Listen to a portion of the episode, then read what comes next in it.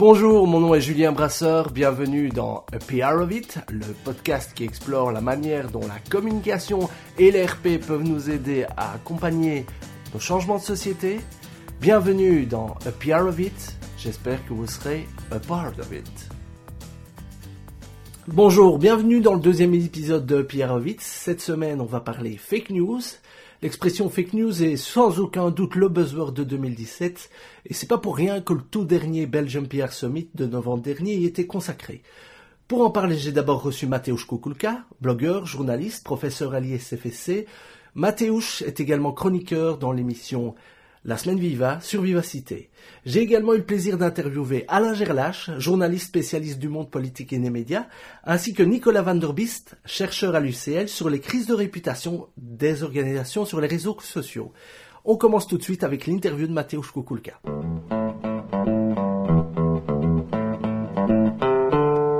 Si vous vous intéressez aux médias, la communication, au journalisme en Belgique, Mateusz Kukulka n'est probablement pas un inconnu pour vous. Je connais Mathéouche depuis, bah, on va dire 20 ans, et euh, ça fait 10 ans que lui et moi, on se croise euh, régulièrement sur différents types de projets. Je dois bien dire que Mathéouche, c'est quelqu'un qui m'a inspiré, c'est quelqu'un qui a fait bouger les lignes en matière de journalisme, de communication des marques sur les réseaux sociaux, mais pas uniquement. Et donc, euh, je suis très heureux de le recevoir dans, dans ce podcast, et étant donné qu'il a été une des premières personnes à qui j'en ai parlé, qu'il est le premier invité de ce podcast. Je vais le déclarer officiellement parrain de l'émission. Encore une fois, merci Mathéus. L'interview de Mathéus s'est déroulée en deux temps, à cause, euh, il est vrai, d'une erreur de débutant euh, pour ma part. Euh, la première partie sera concernée, sera consacrée au parcours de Mathéus, de l'IEX, en passant par son expérience de barman, de journalisme, euh, de blogueurs évidemment et euh, de professeurs à l'ISFSC. La deuxième partie sera consacrée au, fake news proprement dites. Alors pour suivre Mathéouche, c'est sur son blog mathéouche.be ou sur Twitter Mathéouche. M-A-T-E-U-S-Z. On y va. Bonjour.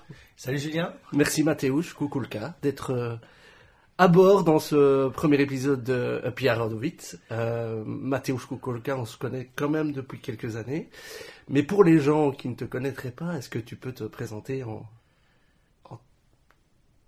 les mots que tu préfères? Tu as, tu as tout ton temps. Ben, euh, quand on me demande euh, ce que je fais, maintenant j'aime bien dire que je raconte des histoires. C'est-à-dire que maintenant je, je viens d'avoir 38 ans. En fait, je suis arrivé à Bruxelles il y a 18 ans, donc ça fait 20 ans que je suis là. Euh, quand j'ai eu 18 ans, j'ai commencé à écrire pour un journal en ligne, en 98, donc au siècle passé. J'écrivais déjà pour un journal en ligne. C'était euh, quoi? euh, Ça s'appelait Le Midi. Le Midi.org, c'était un, journal qui était à destination des 16-25. D'accord. Voilà, ça a duré 4 ou 5 ans. Uh-huh. Et donc, j'ai fait des interviews politiques en ligne au siècle passé déjà, ah, qui étaient publiées sur un site web. C'était l'époque où on parlait du journalisme citoyen, ce genre Non, de même pas encore. C'était pas une média Non, non, non, non, c'était en fait une opération de lobbying auprès de la communauté française, mais euh, donc il y, a, une boîte dont je me rappelle même plus le nom mhm. qui a financé quatre années euh, de, salaire à cinq journalistes pour qu'ils enquêtent des jeunes. En fait, eux, c'était pour se donner une légitimité au niveau de la fédération Wallonie-Bruxelles, enfin à l'époque mhm. communauté française. Et donc tous les mecs que j'ai croisés là-dedans, ils sont tous journalistes. D'accord. C'était euh, et donc ben, j'ai fait. nous on s'est rencontrés à l'IEX, donc en 98 je suis arrivé à l'IEX. Euh, où j'ai fait trois premières et deux deuxièmes. Mais en même temps, j'ai déjà travaillé euh, chez Belga, à l'RTBF, chez RTL. Et donc déjà quand j'étais étudiant, pendant ton cursus, tu ouais, ouais j'ai fait en fait quand je ratais il y a une année où, quand j'ai raté, j'ai fait cinq stages en fait. D'accord. Voilà. Euh, et puis bah quand j'ai fini quand j'ai fini l'IEX, j'étais aussi barman depuis des années. Ce qui est assez important maintenant maintenant à l'heure actuelle, je suis prof dans une école à l'ISFSC en fait, des, choses que j'apprends à mes étudiants en communication, il y a des tas de trucs que j'ai appris en, servant des mojitos au, au Saint-Géry.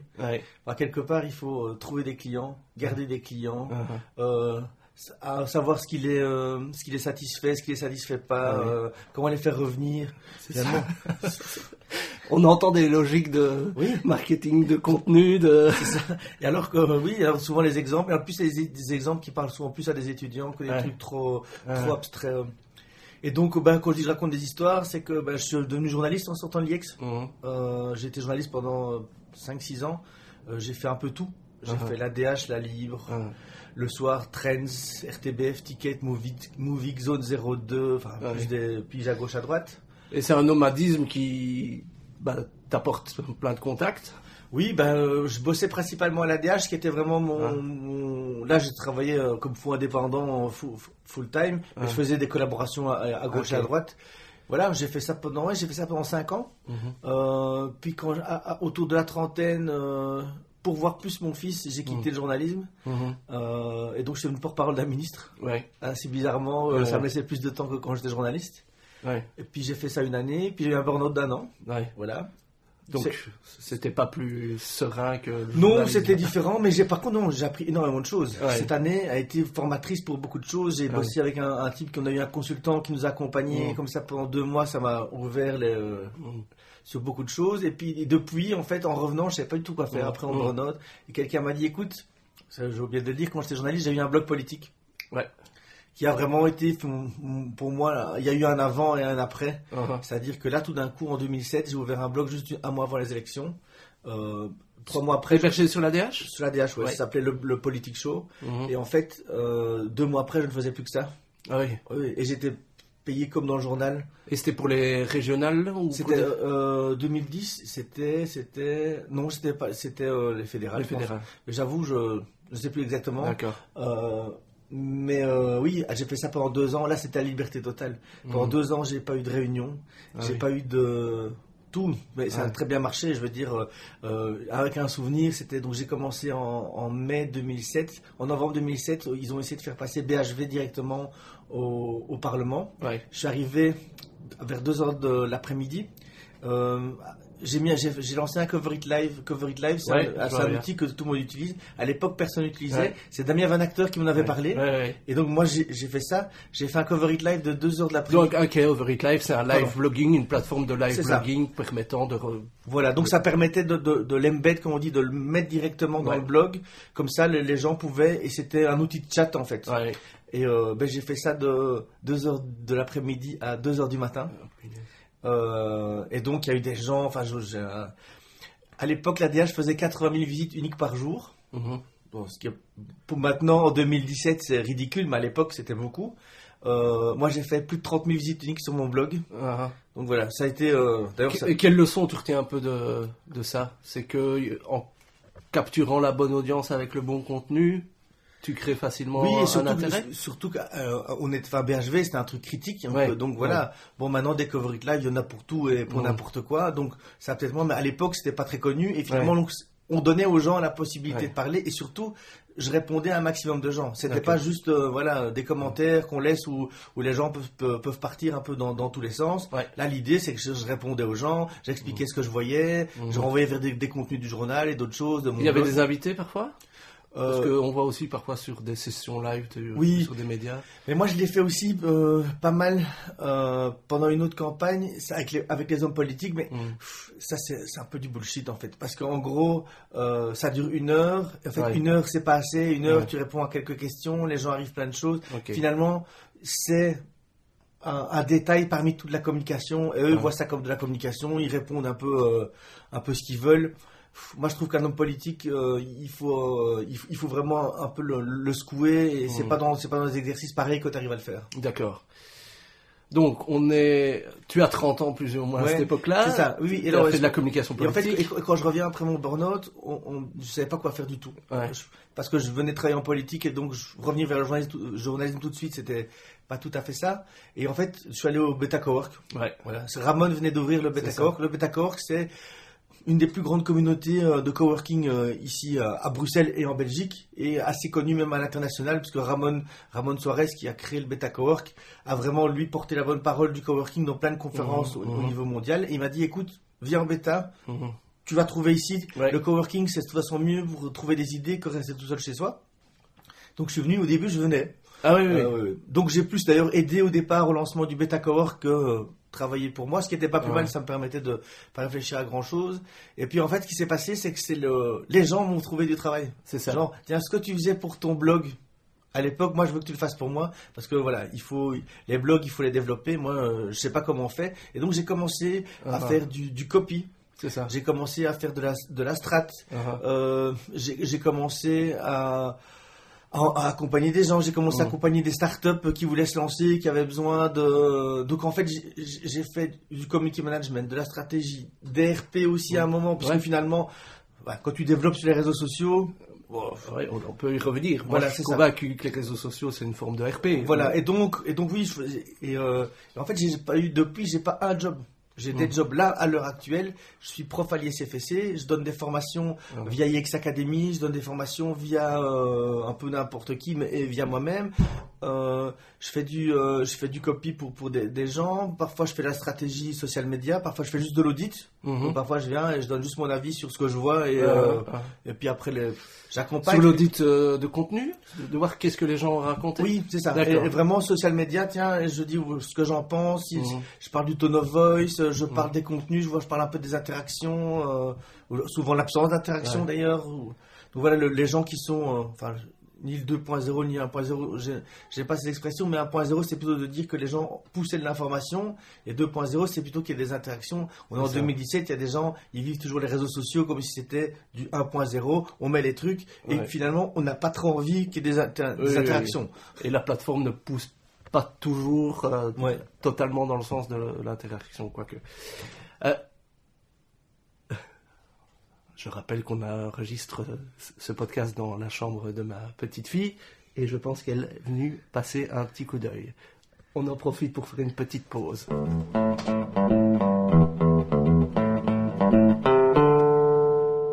Pour avoir été récemment confronté à un phénomène d'attaque de, la réputation de mes clients via des, propos diffamatoires, ben, je peux vous assurer qu'en tant que consultant RP, ben, on, appréhende ce genre de situation.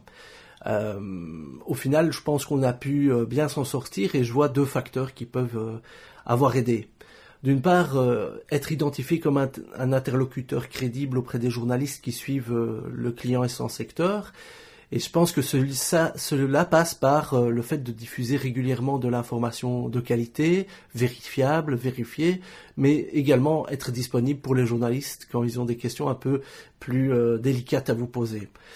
Dans le même ordre d'esprit, je pense que avoir euh, une chouette relation avec une communauté sur Facebook et là encore partager, du contenu de qualité, être disponible en cas de, de problème, de pouvoir être euh, faire, faire preuve de transparence. Je pense que c'est des éléments qui peuvent euh, réellement vous aider à sortir d'un mauvais pas. Comme dans toute crise, hein, c'est l'élément de préparation qui prédomine et donc le fait de créer un contexte favorable vous permet de de limiter les dégâts en cas de en, cas d'attaque. Ici euh, particulièrement, c'était assez intéressant de voir que sur euh, les réseaux sociaux, euh, ben, les fans de la page prenaient la, défense du client face aux attaques. Donc, on parle de fake news dans la deuxième partie de l'interview de Mateusz Kukulka. on y parle d'une part du rôle des relations interpersonnelles entre communicants et journalistes, mais également d'éducation aux médias et inévitablement du mode de financement de ceux-ci. Voilà Mateusz. Bonjour et merci de revenir dans cette version 1.1 euh, du podcast euh, Up et Revite. Bon voilà, pour la petite anecdote, euh, Mathéo chez moi, on s'est venu, on s'est vu la semaine dernière et on a eu le plaisir d'avoir une longue conversation dont seulement la moitié a été enregistrée à cause d'une petite erreur de débutant, mais comme le dit Mathéo, c'est le métier qui rentre. en tout cas, merci beaucoup. Donc je t'ai invité parce que ça fait quelques semaines depuis euh, le mois de septembre que tu as une chronique euh, sur Vivacité dans la semaine Viva, c'est ça le nom de l'émission Et voilà, donc les fake news, c'est le mot qui est sur toutes les lèvres euh, de tout le monde, c'est le mot qui fait peur à tout le monde. J'ai lu cette semaine-ci qu'une une étude de BBC World Service dans 15 pays dit que 80% des gens se sentent inquiets par rapport à ce phénomène. Qu'est-ce qui te frappe le plus dans ce phénomène que tu utilises de, de près Mais en fait, d'abord, c'est un phénomène qui est euh, bien antérieur à Internet. C'est un truc qu'il faut bien être euh, clair là-dessus. Il y a des, ben, cette semaine, ben, euh, dans la semaine Viva, j'en parle. Espèce de, j'ai sorti des fake news de 1869 uh-huh. où déjà il y avait, c'était, je ne me rappelle plus très bien du texte, mais on nous annonce qu'un tel écrivain serait mort à 4 heures à Marseille serait, on n'en est pas sûr, on aimerait bien que ce soit démenti.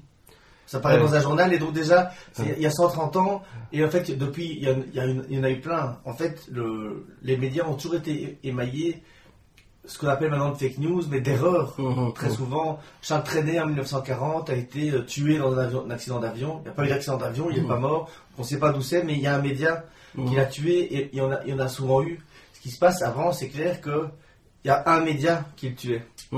Maintenant, ce qui se passe avec Internet, c'est que, euh, comme il y, a, il y, a, quand même un peu la course entre les médias, ben, on rebondit, ça revient, puis d'autres les reprennent. Donc, ce qui avant était finalement une erreur oh, qui était un peu dommage, mais qui, qui devenait un peu drôle, c'était un peu les trucs qu'on racontait. Maintenant, ce qui se passe, c'est un peu l'effet euh, balle magique comme ça. Mhm. Hop, tu lances, ça bombe, ça rebondit, ça revient.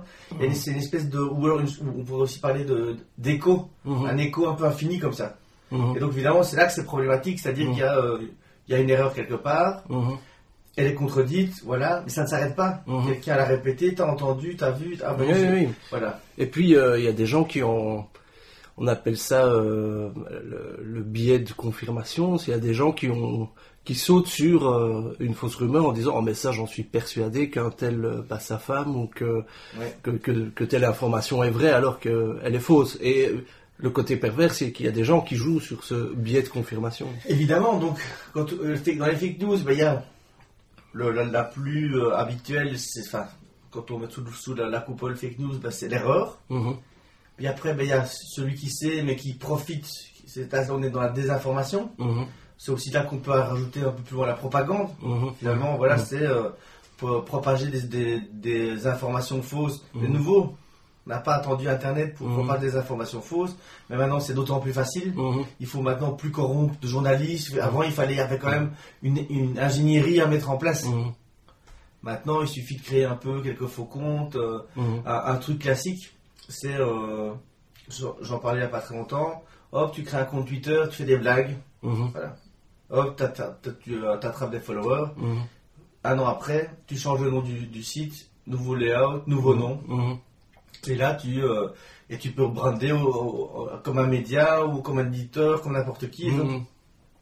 on comprend que des gens se fassent berner, mais bon, mhm. c'est beaucoup plus simple. Avant, il mhm. fallait voilà, sortir des fausses informations, il fallait bidouiller, ou avoir des journalistes qui sont dans ton camp, ou filer des dossiers. Il fallait. Ouais, Voilà. Mais tu vois, euh, moi, dans, dans mon métier de, de relations publiques, je compte un petit peu sur le le, la validation que le journaliste apporte à une information que je lui ai communiquée, euh, la validation, elle tient, elle tenait sur le principe que le journaliste et les médias ont encore euh, une, donnent une légitimité à une information. Or, on voit que la, la crédibilité des médias est en baisse et, et, les fake news ne vont rien arranger à l'affaire. Je me permets de te couper, tu viens de dire, tu viens de dire la bonne chose. Tu, compte sur la, euh, des journalistes, mais les médias sont décrédibilisés. C'est pour ça d'ailleurs que beaucoup de tes collègues qui travaillent RP, ils travaillent plus vraiment avec les médias, mais avec les journalistes. Et donc, euh, quand tu, tu travailles plus spécialement avec le soir, tu veux travailler avec une certaine personne du soir. Voilà. Et donc, tu fais tout pour absolument pas avoir un stagiaire ou un autre qui n'y connaît rien.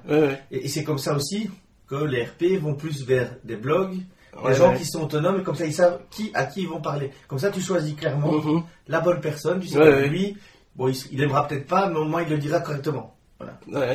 Et c'est là. Et en fait, tu, en posant ta question, voilà, crédibilité des journalistes et mhm. perte de crédibilité des médias.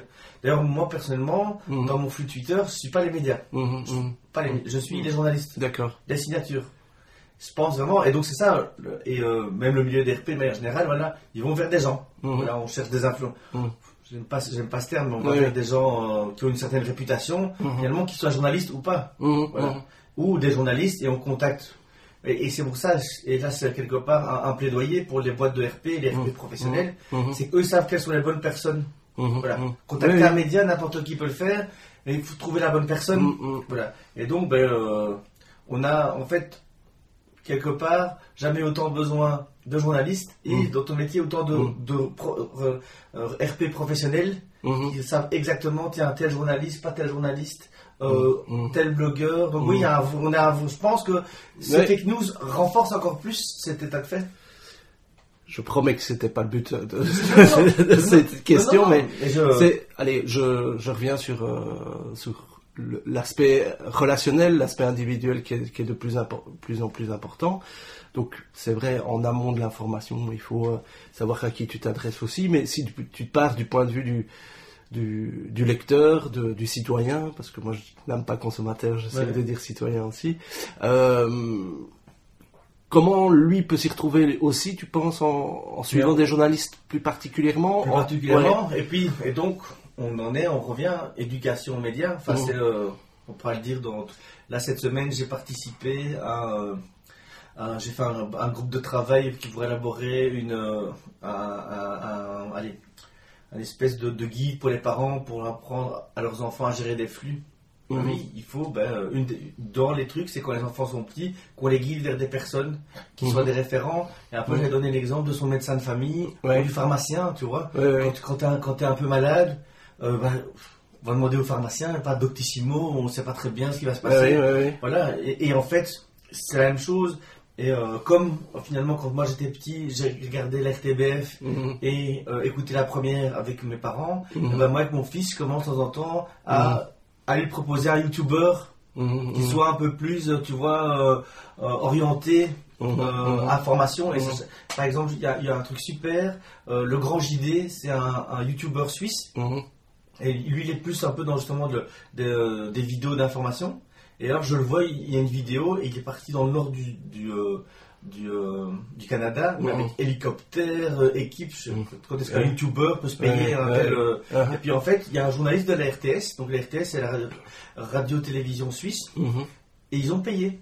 C'est eux qui ont payé toute la mm-hmm. vidéo, mm-hmm. qui est brandée RTS, sauf que c'est des millions de gamins qui ont regardé euh, un truc sur le réchauffement climatique au Canada, avec le grand mmh. JD et un mmh. journaliste mmh. d'une cinquantaine d'années, mais pas une émission à l'ancienne, tu sais, où, il faut aller, euh, où c'est les parents qui disent non, c'était nickel. Et donc on en est, voilà, ils ont trouvé une personne qui parle aux jeunes et qui en plus est pertinente pour parler de réchauffement climatique. Ils n'ont pas pris euh, Squeezie qui est un type qui est très bien pour le gaming, mais euh, au niveau réchauffement climatique, il a autant de crédibilité que moi dans, dans le maquillage. Donc voilà, il y a euh, ce côté, euh, il y a voilà, un travail comme ça à faire, je pense, un peu dans toutes les couches. Oui, parce que tu vois, ça, ça signifie, voilà, c'est de passer du consommateur d'information à, à, comprendre que tu, la bonne information, tu dois aller la, chercher parce que celle qui viendra à toi, ben, on le voit tous les jours, tout ce qui est poussé n'est pas forcément et en plus, ce qui est poussé en général un peu à questionner, je veux dire. Euh, et, ça, et, ça, et euh, c'est aussi un message aux gens qui ont des vrais contenus de dire ne mhm. laissez pas la place que la publicité, qu'au mauvais contenu. Donc mhm. oui, il y, a une, il, y a y a un bras de fer à faire aussi sur le milieu de la pub.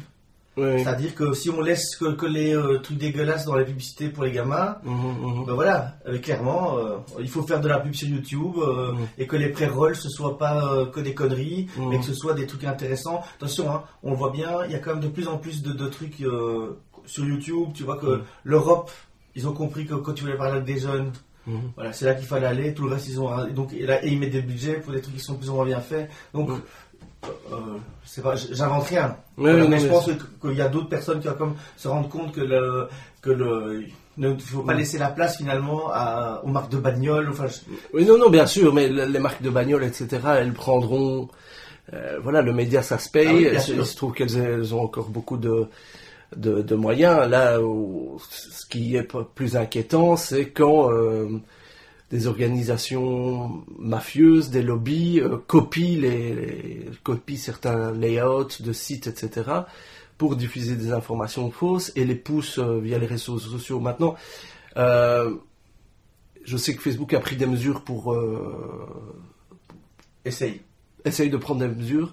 Est-ce que tu en sais un petit peu plus? Parce que voilà, c'est un peu ces sites-là qui ont poussé la campagne de Trump, par exemple. Les marques euh, comme Facebook, Google ont fait un peu leur mea culpa, mais est-ce qu'elles savent vraiment faire quelque chose? Oui et non, ils vont, ils vont, ils ferment des gros comptes et ça d'ailleurs, ça n'a pas été que sur des, euh, des comptes de, dans l'histoire. On paye aussi, par exemple, je pense que c'est FireRank qui mhm. a une boîte française de 30 mhm. personnes qui eux ont vraiment euh, tirer la, corde dans tous les sens en faisant des pages. Euh, ils ont fait des grosses pages avec une chose qu'ils ont renommée pour d'autres mmh. trucs. eux, ils ont toutes leurs pages ont été fermées. Mhm. Et en fait, on rentre dans le même. euh, donc ils vont fermer les grosses pages, comme il y a eu celle-là, mais donc Oui. ils ont fermé des grosses pages qui ont fait de la propagande. Sauf Mhm. que il faudra aller plus loin. Mhm. Ça, c'est un peu. C'est une emplate sur une jambe de bois. Je suis curieux de voir ce qu'ils vont faire après. Et curieux de voir aussi quels seront les dégâts collatéraux, parce que c'est toujours ça. Mhm. La question, c'est qui prend. Mhm. Le problème quand on, fait, quand on a des, des règlements comme ça, Mhm. c'est qu'on prend, il y a toujours des bonnes intentions pour Mhm. viser certaines personnes. Le problème, c'est que ça ramasse d'autres personnes. C'est le, le, le symbole de ça, c'est la peine de mort. La peine Mhm. de mort, c'est oui, on comprend qu'on, je pourrais comprendre qu'on veut tuer Marc Dutroux. Le problème, c'est qu'il y a des, des innocents qui payent derrière. Voilà. Euh, là, c'est un peu un exemple ultime, Oui. mais euh, c'est toujours peur moi, quand on sort la grosse armada comme ça et, euh, et qu'on doit, on veut laver plus blanc que blanc. On ne sait pas très bien quels sont les, effets collatéraux. En, en matière de publicité, par exemple, ils, savent euh, dire ce contenu-là, on accepte qu'il soit poussé ou on accepte qu'il ne soit pas poussé. Euh, oui, mais le problème, c'est que ça va être toujours qui, ça va être très problématique. Mhm. Quand est-ce qu'une publicité politique est-elle bonne ou pas Ouais. Ouais. Voilà. Ça veut dire qu'ils vont devoir sélectionner les émetteurs.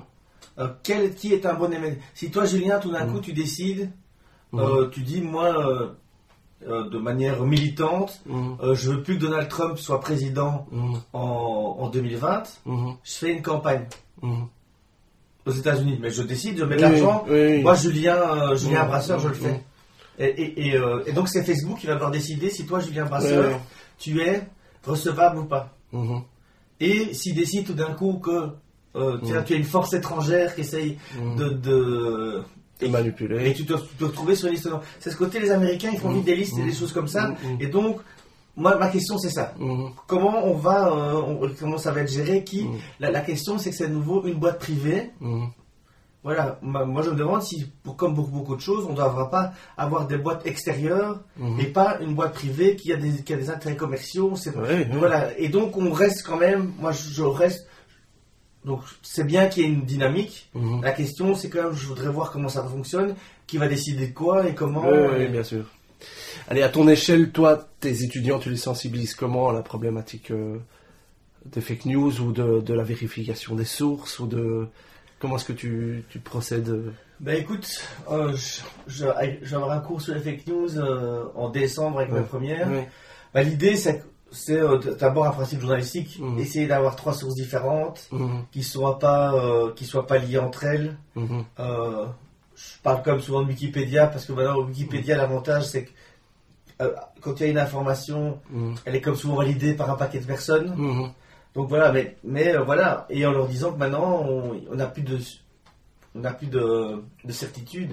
Et en fait, je pense aussi, on a vécu avec beaucoup de certitude pendant très longtemps. Mhm, Euh, je pense pour moi que les religions étaient une forme de, Mhm. de donner, donner des certitudes aux gens. mhm. Puis il y a eu la science. Et Mhm. puis en fait, maintenant, on arrive à, à- à un moment où on sait qu'il n'y a plus de certitude du tout. Non, non. Et que, en fait, on est un peu en danger tout le temps. Ouais. Et on doit vivre avec. Et euh, alors qu'on est les gens, voilà, c'était comme ça. Et pour plein de choses, avant, on allait à l'école. Si tu réussis tes études, tu avais un travail. Voilà, c'est comme ça. Maintenant, c'est fini. Maintenant, tu finis tes études. Tu as peut-être un travail. Et de toute façon, si tu un travail, tu vas devoir étudier toute ta vie parce que Mm. tout change tellement vite. Et donc, les gens, oui, on est dans une, on est dans une phase de- d'incertitude. C'est clair que moi, chaque fois que j'explique mes trucs sur les fake news, je dis pour se faire attraper moins souvent. Ouais. Et plus, c'est pas possible parce que Ouais. il suffit toujours, si maintenant, euh, objectivement, le JT de France 2 dit un, dit un truc, Mhm. euh, tu dis il y a des mecs qui ont travaillé derrière, puis un autre. Je peux comprendre que les gens se fassent avoir, et moi aussi, il y a certains Mhm. trucs où je me suis fait avoir Mhm. une fois, et après voilà. Bon, Mhm. euh, parfois je me rends compte assez vite, parfois il y a des trucs, ça met du temps. Mais oui, mais ça, on en revient toujours à, à la vigilance et euh, de faire, euh, de sélectionner ses sources et d'être très actif par rapport à ça. C'est, toujours un, un boulot. dans mon, de mon point de vue, les les, euh, les gens de RP doivent encore eux redoubler aussi d'efforts pour pouvoir fournir des informations recoupables, vérifiables. Euh, un des phénomènes qui pourrait euh, rendre ce- ces efforts supplémentaires que les journalistes euh, doivent faire, euh, c'est la pub et les adblockers qui font beaucoup de mal aussi à, la presse en ligne, qui, qui, enfin voilà, moins, moins de personnes qui voient les pubs, plus les, les, revenus de la pub diminuent et, et plus la rentabilité qui est exigée d'eux augmente. Donc tout ça ne favorise pas les standards de qualité que tu, tu émettais. Mais oui, mais c'est clair que euh, il y, a des gens qui depuis le début ont dit que le, revenu euh, publicitaire pour un média n'était pas le bon. Ouais. Euh, ça c'est encore un autre débat. Ah oui, non mais donc et donc c'est parce que les gens voilà. moi je pense qu'il y a une quand il y a un petit peu de pub ça va encore, mais moi quand il y en a beaucoup, moi je trouve que de toute façon ça dénature le média tout de suite. Mmh, mmh. avec je trouve personnellement euh, les trucs où on rhabille complètement un site. Ça, c'était mon pied, excusez-moi. Euh, où tu rhabilles complètement un site. Où tu as un mm. peu de texte au milieu. Moi, j'ai une fois fait une, une, un print screen du soir. Où tu cherchais le texte dans du truc jaune fluo. Oui, oui. Tu, tu, savais pas lire. Je confesse que j'ai déjà participé à ce genre d'opération et que mon client et moi, on était très contents. Mais effectivement, ça. Oui, mais sauf, que pour le média, tu vois, et, et, donc ce qui veut dire que euh, c'était intéressant au début. Et là, je pense qu'en parlant du rôle des RP, en faisant ça, on détruit son. Voilà, si à force, euh, le soir et la libre, qui sont des quality papers, euh, sont de plus en plus décrédibilisés parce que ça devient des sapins de Noël comme le sont sur la DH et Sud Presse, mmh. eh bien, pour vendre au, fur et à mesure, c'est pas une bonne idée. Et c'est ça aussi. Là, je pense, moi, par exemple, je fais du, donc, du social media, donc je me positionne aussi comme. Euh, je travaille comme journaliste, mais d'un côté, je bosse aussi euh, comme annonceur pour certains de mes clients. Il y a des choses que je refuse de faire. Uh-huh. Et pour le client, je dis oui, oui, ça peut marcher. Le problème, c'est que si on voit moyen ou à long terme, c'est mm-hmm. débile de le faire. Mm-hmm. Et je pense, moi, justement, ces recouvrements de sites, par exemple, c'est un truc à pas faire du tout. Mais non. Enfin, voilà, ça, c'est un avis, un avis. Et c'est clair que. Euh, on voit quand même bien que maintenant la presse de qualité, c'est une presse payante. Point la ligne.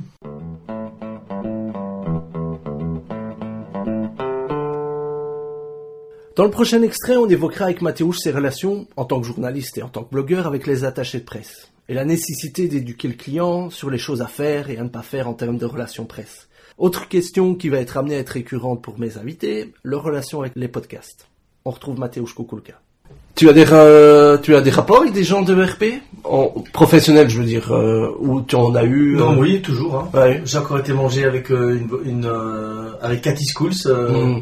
Que je t'invite un jour à, à, entendre ici. Elle, elle, est, elle, est, elle, est, seule, elle travaille comme, comme indépendante et on se voit assez souvent. Qu'est-ce que tu apprécies chez un, un bon RP Elle, ce que j'aime bien, c'est que elle, elle prend des projets qu'elle aime bien. Mm-hmm.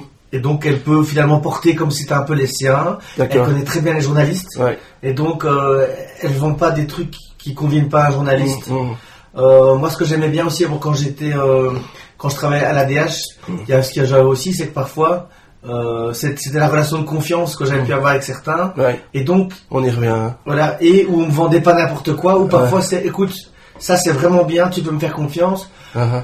Je l'ai fait, et mais parce qu'il y avait une relation qui était là après, euh, qui était avant, et donc et inversement, euh, j'ai déjà eu des RP et ça, c'est peut-être pas super bon pour les marques qui mhm. te disent est-ce que tu peux faire un petit quelque chose, je sais que c'est pas terrible, et, qui aussi cette euh, je comprends que ça se dise pas à la marque, mais clairement, c'est là de. Il n'y a rien de pire que de se faire vendre un truc qui est mauvais, puisque finalement, pour le produit suivant. Bah oui, c'est sûr. Voilà. Et donc, il y a ce côté. Euh, est-ce qu'il je pense aussi au niveau des RP, c'est d'être euh, honnête avec son client. Euh, moi, je sais que je connais des gens qui, euh, à qui l'attaché de presse qu'ils ont engagé, ils leur ont vendu moins merveille, alors que mmh, mmh. objectivement ils n'avaient rien. Et donc ils ont été déçus après. Et en fait, il y a. C'est bon pour personne. C'est bon, pour personne. Et donc là, c'est pour les RP. Ne, mentez pas finalement à votre client. Soyez honnête.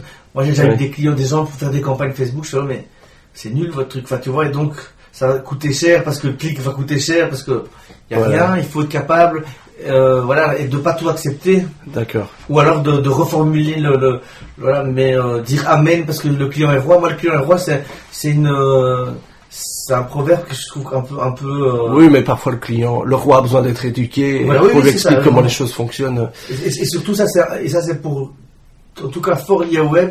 Il y a encore beaucoup de décollage à faire sur des tas de choses. Parfois, quand euh, le que maintenant euh, les gens qui sont sur YouTube.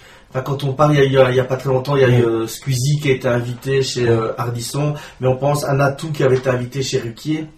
Squeezie chez Ardisson, il a été un peu secoué. Uh-huh. Et c'était du Ardisson. Et mhm. Ardisson savait quand même que le gars, il, a, qui c'était, il avait beaucoup de followers, qu'il avait beaucoup d'impact. Quand Natou a été invité chez, chez Ardisson, il dit, oui, mais c'est quoi 6 millions de followers Ah oui, c'est ça. tu as envie de dire, c'est quoi 6 millions de followers Va demander à un type du marketing, c'est quoi 6 millions de followers Et là, il y a eu un dédain complet. Mhm. Et ce dédain, on le retrouve encore un peu. Mhm. euh, c'est fini, mais il y a encore parfois, on rajoute un truc un peu avec des blogueurs. Ah bah écoute, moi je, je te parle, enfin je parlais à Joris hier, il y a des des marques ou des artistes qui ne veulent pas parler à parismatch.be parce que c'est un site web et que c'est pas du print et voilà il y a encore oui, beaucoup d'éducation à faire.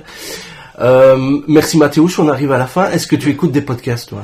Eh bien en fait euh, j'écoute que, que, des podcasts. C'est-à-dire que tu n'écoutes pas la radio. j'écoute pas la radio et mon YouTube et mon euh, ah ouais. Euh, donc j'écoute France Inter mhm. là. Euh, là ben, je t'ai parlé d'un blog d'un blog d'un podcast qui est Vlan de Grégory Pouy, euh, qui est un type que moi j'ai suivi depuis des années parce que c'est un, type qui est toujours un peu aware de toutes les nouvelles euh, au niveau des social médias. Mais là, il a lancé un, nouveau, un nouveau podcast, il y a déjà quelques mois, mais qui est vraiment qualitatif. je confirme, 23 minutes euh, sur le marketing au sens large. Qu'est-ce qu'il y a comme autre podcast Je sèche, mais il y, a, il y a Fanny Ruet qui travaille sur Pure FM, qui vient de lancer une, une plateforme. Une plateforme qui, c'est quoi? Faut qu'on en parle? J'aime quand tu parles. J'aime quand tu parles, c'est ça. Où il y a des, podcasts de Dan Gagnon. D'ailleurs, oui, eh j'ai souvent écouté les podcasts de Dan Gagnon. Parce que euh, pour euh, la petite parenthèse, Dan Gagnon, c'est un humoriste qui est québécois, mais qui, qui fait une partie de sa carrière chez nous en Belgique. Et c'était assez intéressant, c'est qu'il faisait des podcasts pour annoncer ses spectacles.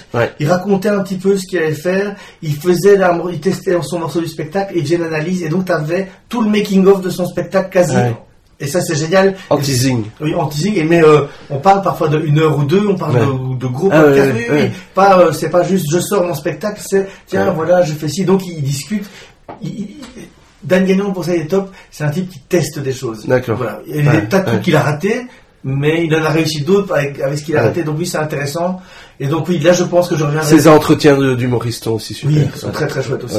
Mais donc, euh, voilà. Donc, c'est vrai que je podcast beaucoup, mais pas tellement des podcasts dits euh, comme tels. Et si j'écoute souvent ceux que Damien Van Acteur fait. Lui, ça fait des années, il a jamais arrêté en fait. C'est pas, c'est pas euh, régulier. Mhm. Et quand il rencontre quelqu'un ou mhm. qu'il a envie de raconter un truc. Donc voilà, pour tous les gens qui sont autour du social media et des médias, Damien Van Acteur aussi, c'est un bon. Euh, bah voilà, là, on a cité deux trois personnes qu'on va certainement recevoir ici. Mathéouche, mille merci d'être venu deux fois. Et à mon avis, tu reviendras encore une autre pour un autre sujet. Avec plaisir. Salut.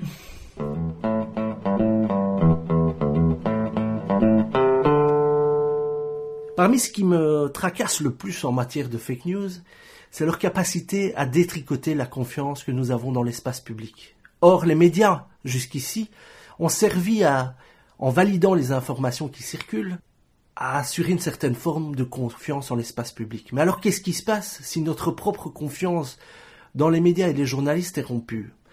C'est la question que j'ai posée à Alain Gerlache et à Nicolas van der Bist au sortir du dernier Belgian PR Summit qui avait lieu en novembre à Bruxelles. Bonjour, nous sommes ici au Belgium PR Summit qui réunit bah, les communicants, surtout dans la communication corporate et, les relations publiques. On a eu droit à des panels assez intéressants. J'ai la possibilité de croiser Nicolas van der Bist qui est chercheur à l'UCL sur la problématique des crises sur Internet, plus précisément, et comment la réputation des marques est impactée. Aujourd'hui, on a beaucoup parlé de Facebook comme étant un vecteur de fake news et que euh, le biais euh, de confirmation était aussi un levier par lequel les fake news étaient disséminées via Facebook. Est-ce que Facebook doit faire son examen de conscience? Est-ce que nous, en tant qu'utilisateurs de Facebook, on doit faire également notre examen de conscience pour ne plus propager des fausses nouvelles? En fait, euh, le premier truc, c'est de se considérer premièrement comme un acteur. Et actuellement, en fait, euh, c'est comme les étapes du deuil. Il y a l'étape de la mmh. responsabilisation, etc. Bah, en fait, il y a un moment où Facebook va devoir comprendre qu'il est un acteur. Mmh. Comme il est un acteur, il doit écouter, il doit venir. Et en l'état, pour l'instant, c'est pas le cas. Euh, il doit faire des choses. Alors quoi? On ne sait pas encore. Euh, il, y a des, il y a des choses qui sont en tout cas problématiques. Première chose, les données. sur Twitter, on peut voir d'où vient une info, qui la propage et autres. Sur Facebook, bah, quand Facebook nous annonce qu'il y, a eu euh, la publicité russe, c'est mmh. Facebook qui nous l'annonce. Mmh. Quid quand Facebook nous l'annoncera plus? Euh, et ça, c'est un véritable problème. C'est qu'on a, c'est une boîte noire totale. On n'a pas la vue sur les mmh. données. L'autre chose, c'est est-ce que c'est normal qu'on puisse faire de la publicité sur euh, des opinions politiques, dont on sait le côté polarisant qu'il y a et du coup le côté viral qu'il peut y avoir là derrière? C'est une vraie question. et la dernière chose, c'est est-ce que c'est normal que chacun peut publier n'importe quoi sur Facebook du pas un sein c'est aussi une question. Et donc, il y a un des trois points vers lequel Facebook va devoir tendre et mm. pour lequel il va falloir les mettre dans un coin de mur et dire bon, à, un moment, c'est bien sympa, euh, on choisit laquelle des trois? Mais est-ce que pour le moment, il ne prend pas euh, l'argent qu'on lui donne et qu'il ne se pose pas trop de questions éthiques et le, on est encore loin du, du retour de balancier dans l'autre sens? Ah, pour le moment, c'est ClubMed. C'est mmh. ClubMed. Moi, j'ai l'argent. Mmh. Euh, mmh. J'ai pas de responsabilité. D'ailleurs, je suis même pas un média. Moi, je suis juste une plateforme. Et donc, forcément, pour l'instant, euh, c'est euh, Farniente. Mais on peut pas rester indéfiniment autour de ça. Et euh, les mesures que Facebook fait, qui, qui, sont plutôt des, des sparadraps sur des plaies ouvertes, ça va pas durer bien longtemps. Mettre un petit label pour dire je pense que cette news est peut-être fausse, ça va pas faire grand-chose au niveau du problème plus global. Donc si on ne peut rien attendre immédiatement de la part de la plateforme qui, qui diffuse ces, ces, fake news, reste, euh, reste une, une, régulation externe ou une régulation de la part du citoyen? Est-ce que celle-là, on, a, on voit des choses arriver qui vont plus dans ce sens-là ou pas? Les, acteurs économiques, ils réfléchissent à une seule chose, c'est produire de l'argent. Et c'est mmh. totalement logique et c'est mmh. normal que Facebook le fasse comme n'importe qui. Même moi, mmh. quand je fais quelque chose, j'espère quand même que je suis payé pour euh, ce, pour lequel je, bosse. Bah, du coup, c'est logique que Facebook, en l'état, ils n'ont pas envie de bouger. Et donc, c'est toujours le levier en lobbying classique entre argent, législation. C'est-à-dire qu'en gros, soit tu bouges et tu perds peut-être un peu plus d'argent, soit on te met une législation et tu perds l'argent d'office. Et c'est vers là dans lequel il va falloir tenter. Si vous tout d'un coup vous proposez à, à Facebook, pardon, euh, bah du jour au lendemain, maintenant pour chaque publicité qui sera envoyée sur ta plateforme, tu dois avoir quelqu'un qui valide à la main.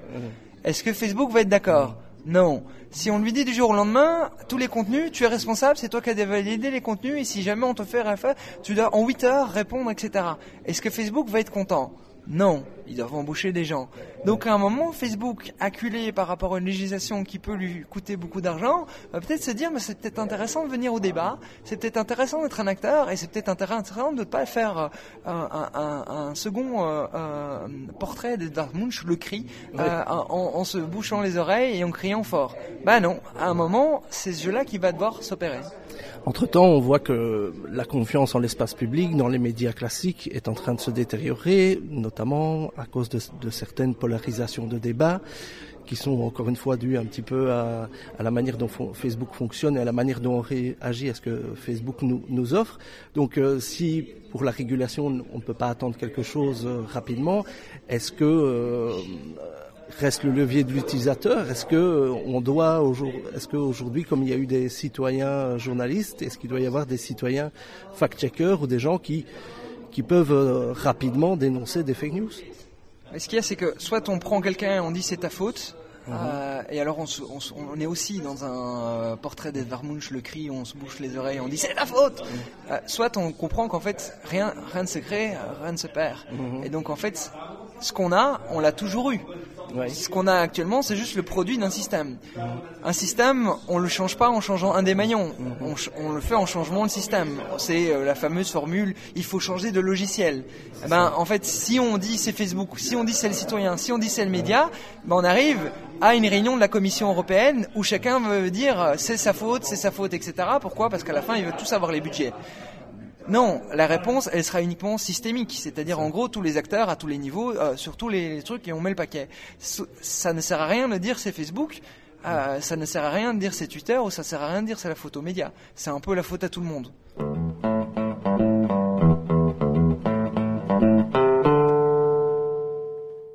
Bonjour Alain Gerlarche. Bonjour. Merci de, répondre à nos quelques questions. Donc, euh, on est ici au Belgian PR Summit. Le débat aujourd'hui a tourné autour des fake news. On voit que les fake news détériorent un peu la confiance dans l'espace public. Or, les journalistes, par le rôle de gatekeeper, ont joué souvent ce rôle de, notaire de la réputation, d'authentifier de, de, ces choses. Euh, quel est l'impact, selon vous, en tant qu'observateur de longue date de l'espace médiatique belge? Quel danger, quel risque voyez-vous? Alors, il faut savoir qu'il y a une sorte de, spirale descendante, en fait, hein, parce que je crois que le succès des fake news, des fake news est aussi lié à une certaine décrédibilisation des médias qui, préexistaient. Mais évidemment, ça continue à les renforcer parce que euh, on a l'impression que euh, plus rien n'est crédible et que tout est un peu vrai, un peu faux. Il n'y a plus euh, cette espèce de, confiance dans une information dans une information de qualité. Je crois que c'est extrêmement préjudiciable pour, euh, pour les médias, mais en même temps, c'est aussi préjudiciable euh, au-delà pour, pour toute la société, parce que ça veut dire qu'il y a euh, un, un, morcellement de, de, de, de l'information, de la vision du monde, on mêle le vrai, le faux, et finalement, euh, ça contribue, pour faire bref, à une sorte de, désagrégation des sociétés. Et comment on pourrait y remédier? Est-ce qu'il faut réenchanter un petit peu la, communication, réenchanter la politique, réenchanter l'espace médiatique? Alors, c'est un travail qui sera de, très très longue haleine. Je pense qu'il y a d'abord euh, à faire en sorte que euh, les diffuseurs de contenu, quels qu'ils soient, y compris les réseaux sociaux, soient davantage impliqués dans la responsabilité euh, de ce qu'ils diffusent. N'importe quel journal peut être poursuivi euh, pour une information euh, erronée. Là, à partir du moment où il y a des informations qui sont fabriquées pour intoxiquer, déformer, manipuler, etc., et qu'on dit désolé, c'est pas nous, il y a un problème. Et je pense aussi qu'il faut faire en sorte que, euh, notamment par l'éducation, les gens soient davantage euh, formés à, mieux discerner la réalité, etc. Mais ça, c'est le pari d'éducation et c'est un pari euh, qui n'est jamais totalement, totalement réussi. Je crois aussi que les médias doivent plus que jamais être ceux qui sont finalement les, défenseurs d'une information de, information de qualité. Ça veut dire de meilleurs journalistes, mieux formés, mieux formés aux réalités technologiques, par exemple, euh, ce qui est un peu euh, le, bas qui blesse actuellement euh, dès qu'il s'agit d'informations qui circulent sur les réseaux sociaux, davantage d'investigation. Le gros problème, c'est que ça demande aussi des moyens financiers, et on sait que les moyens financiers des médias sont très restreints actuellement dans ce sens-là, est-ce qu'il n'y a pas un, écosystème un peu plus sain à créer entre les annonceurs, les, communicants et, les espaces médiatiques et une meilleure euh, coordination, se parler plus pour euh, inventer aussi des nouveaux formats qui sont peut-être plus intéressants. Et voilà, aujourd'hui on est à une conférence sur les pierres. Est-ce que ce genre d'initiative est, est pas un petit peu plus... Est-ce qu'on ne peut pas aller plus loin dans ce genre de, de coordination pour créer quelque chose de plus sain pour tout le monde? Il faut savoir que les, fake news, c'est toxique pour tout le monde. C'est toxique pour euh, les institutions démocratiques, c'est toxique pour les médias, c'est toxique pour les gens qui font de la com aussi. Euh, ils auraient peut-être de temps en temps envie euh, de les utiliser à leur petite échelle, c'est toxique pour eux. Et donc, en effet, que ce soit pour les médias, pour les médias d'information, pour les responsables de communication et pour les annonceurs, les publicitaires, etc., il faut qu'ils comprennent qu'ils sont des alliés objectifs pour essayer de renforcer le, le, secteur des médias. C'est indispensable euh, pour les objectifs du journalisme et c'est indispensable aussi pour les gens qui font de la communication et même pour les publicitaires parce que les fake news qui peuvent fragiliser euh, des institutions, des personnalités politiques, etc., peuvent aussi euh, réduire à néant la responsabilité ou la réputation plutôt des entreprises. Est-ce qu'un leader d'opinion, ça existe encore aujourd'hui, vous pensez? Alors je pense qu'il y a des leaders d'opinion dans leur environnement et dans leur communauté. Euh, mais je me méfie surtout des leaders d'opinion masqués, c'est-à-dire ceux qui ne sont pas reconnus comme tels, pas identifiés et qui peuvent manipuler euh, l'opinion. Vous écoutez des podcasts? Alors j'écoute évidemment des podcasts. Je pense que le podcast, c'est sans doute un des, un des vecteurs d'avenir de la radio et, et plus globalement d'une expression euh, qui permet d'accéder à des contenus lorsqu'on est en train de faire autre chose. Ce qui est rare, hein, parce que aller sur Internet, regarder la télévision, ça demande toujours d'être présent. Le son est euh, le seul média actuellement qui permet euh, d'être occupé, d'être en voiture, de courir, de faire du sport et pourtant d'avoir accès à quelque chose. Merci beaucoup. Voilà. La désinformation, la calomnie, les fake news, en fait, c'est pas vraiment un phénomène nouveau. Le phénomène nouveau, c'est la capacité qu'ont les réseaux sociaux de jouer un rôle de caisse de résonance incroyable aux campagnes de diffamation. Particulièrement lorsque ces campagnes sont menées euh, de manière euh, assez euh, qualitative, ou en tout cas de manière machiavélique, mais surtout aussi qu'elles sont puissamment financées. Alors, on se rend compte que notre notre écosystème médiatique a changé, et pour qu'il puisse jouer ce rôle qui, moi, à moi, me semble fondamental, ce rôle de garant de, la confiance en l'espace public, il va falloir que tous les membres du système, c'est un petit peu ce qu'évoquait Nicolas Van der Pist, que tous les personnes qui participent à système en redeviennent acteurs. Et pour certains, comme les annonceurs ou les citoyens, citoyens, ça va signifier mettre un petit peu la main au portefeuille pour pouvoir établir un système médiatique qui soit assez sain. Pour le citoyen, ça va être également le, besoin pour lui d'être encore plus critique par rapport aux informations qu'il consomme, qu'il consulte, euh, mais aussi qu'il partage. Euh, certainement, le rôle de citoyen sera clé à ce niveau-là. Donc, je disais déjà, certainement pouvoir réinvestir euh, dans les, plateformes médiatiques qu'il consulte, mais surtout avoir un esprit critique. Alors peut-être aussi ce que Mathéo je disais, c'est euh, faire plus confiance à des personnes et bien choisir les personnes, les journalistes, les influenceurs que, que le citoyen suit plutôt que des institutions. Alors, je le disais, on a tous notre rôle à jouer. En tant que consultant RP, moi, au quotidien, j'essaye de maintenir des, relations de qualité avec des journalistes, avec des influenceurs. D'une part, sur euh, un respect mutuel, c'est-à-dire que je leur J'essaye de leur euh, fournir des informations euh, pertinentes, euh, basées sur leur réalité, sur leurs besoins.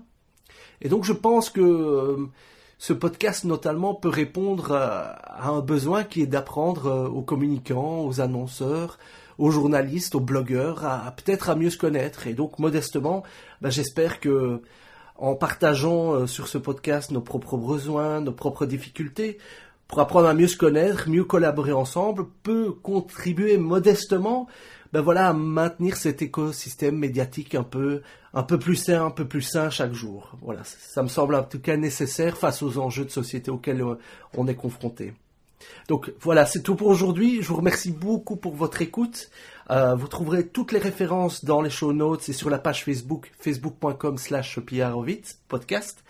Je vous donne rendez-vous dans 15 jours pour un tout nouveau nouvel épisode de Pierre Vite. Un grand merci et si vous avez aimé ce podcast, dites-le avec des étoiles sur iTunes. À bientôt!